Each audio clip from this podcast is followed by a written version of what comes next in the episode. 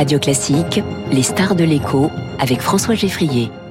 Et avec Swiss Life Asset Managers, investissez dans une croissance responsable et des décisions durables. Les stars de l'écho avec ce matin Olivier Saleron, bonjour. Bonjour. Bienvenue sur Radio Classique. Vous êtes le président de la Fédération française du bâtiment. On a ce bouclier tarifaire 15% seulement, entre guillemets, de hausse des factures de gaz et d'électricité en 2023. Il s'applique aux petites entreprises. Est-ce que c'est un soulagement pour une grande partie du, du tissu économique du bâtiment?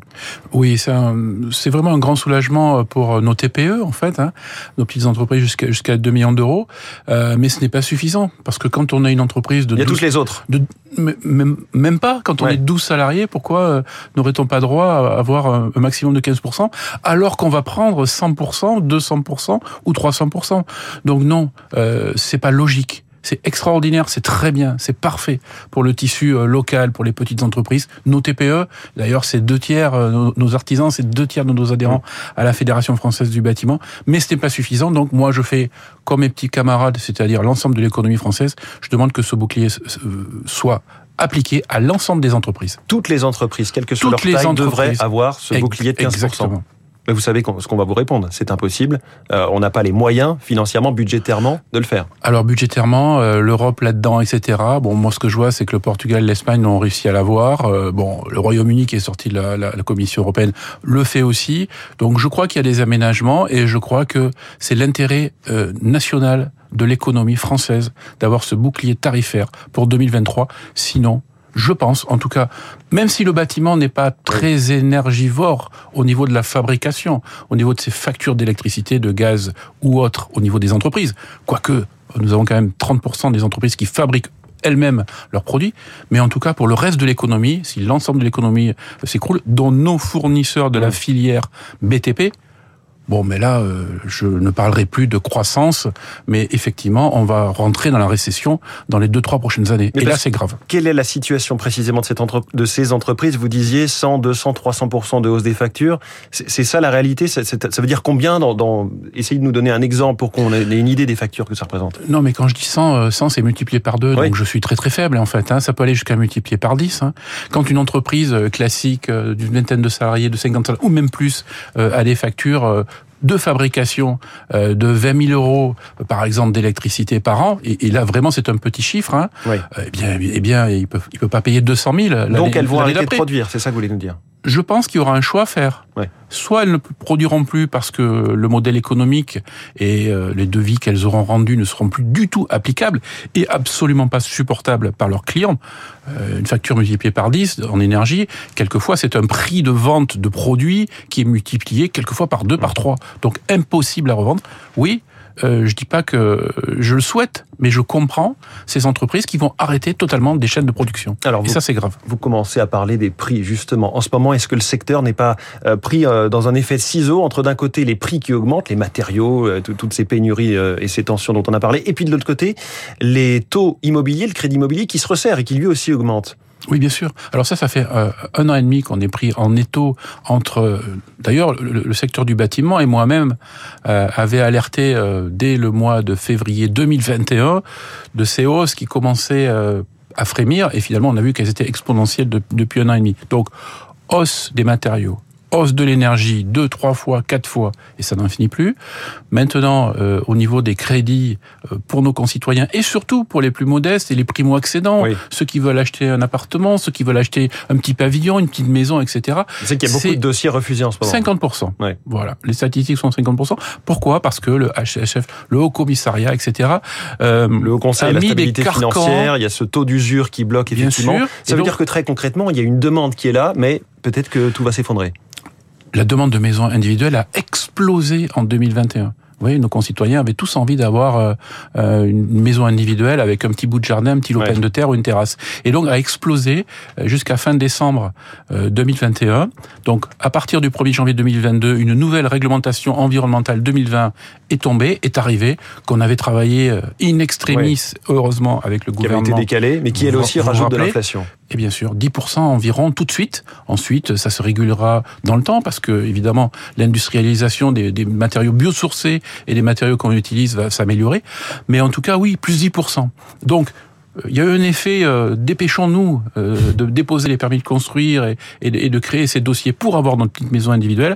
Aujourd'hui, c'est l'écroulement des ventes des maisons individuelles, moins 35% depuis le début de l'année, ce qui pour nous, évidemment, n'est pas une bonne nouvelle. Le bâtiment est un paquebot. Euh, ces ventes non réalisées depuis 9 mois, on va les retrouver en moins sur le carnet de commandes en 2023 et en 2024. Et à tout cela se rajoute ce qu'on appelle la sobriété énergétique, le fait de devoir réduire de 10% les consommations. C'est la goutte d'eau Est-ce que c'est vraiment compatible avec le besoin de construire? Non, ça c'est pas ça c'est pas un problème. Ça c'est jouable. Moi je trouve que c'est vraiment pas un problème et c'est très vertueux. Et je vais vous dire, le bâtiment et dont la Fédération française du bâtiment est, est au premier rang. Février 2020 nous sortons un guide de 67 pages, je connais par cœur depuis quelques jours, un guide sur la sobriété euh, des logements et donc comment utiliser son logement, et ça on le dit pas assez, d'une façon confortable, d'accord, confortable, pas euh, pas euh, pas tous ces gestes un petit peu malins pour faire baisser la facture, pas chauffer à 14 degrés, ni vivre à 30 degrés l'été dans, dans, son logement, tous ces petits gestes, ou alors vraiment un investissement mmh. modique. Vous savez qu'un thermostat d'ambiance, plus de 40% des, donc, allez, pratiquement la moitié euh, des, des habitations aujourd'hui ne sont pas munies. Un thermostat d'ambiance, ça vaut entre, allez, grosso modo entre 200 250 euros. Dès les premiers mois, le premier mois, on, on, économise jusqu'à 20 25 d'économie d'énergie. Je dis moi c'est facile. Donnez-nous euh, euh, euh ce, ce, ce, facteur de, de, de, de, développement et en tout cas de communication envers nos concitoyens.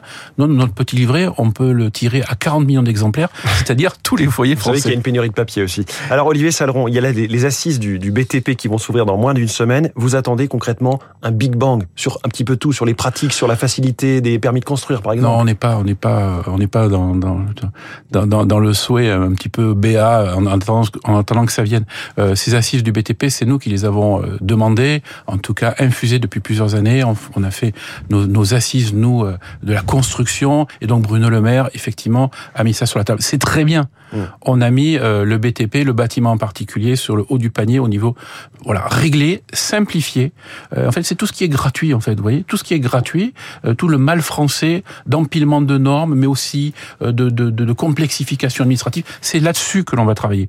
Et je peux vous dire que si on travaille là-dessus, c'est peut-être 5, 10, 15% d'activités en plus qui vont se créer tout de suite parce qu'on aura décoincé tous les bouchons administratifs français.